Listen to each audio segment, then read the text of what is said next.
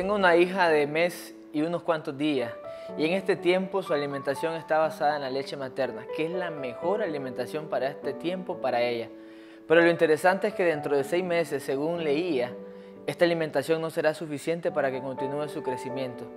Y esto es algo que hoy quiero que podamos entenderlo y podamos analizarlo de manera rápida, que tiene que ver con lo que hoy funciona, mañana va a requerir un nuevo cambio, una nueva transición. La Biblia habla del proceso donde José preservó a toda su familia. Fue un lugar donde José fue enviado y llegó a ser el administrador para guardar a toda una nación, preservándola.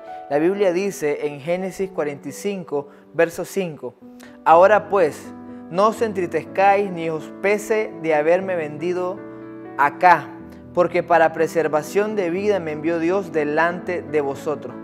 Dios usó Egipto para preservar Israel, pero los años pasaron y lo que había sido un lugar de preservación se volvió un lugar de esclavitud.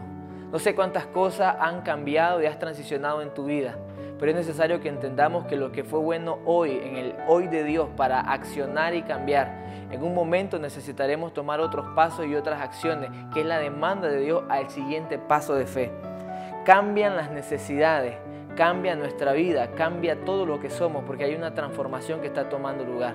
Y eso es lo que pasa con nosotros. Israel pasó de preservar a ser esclavo.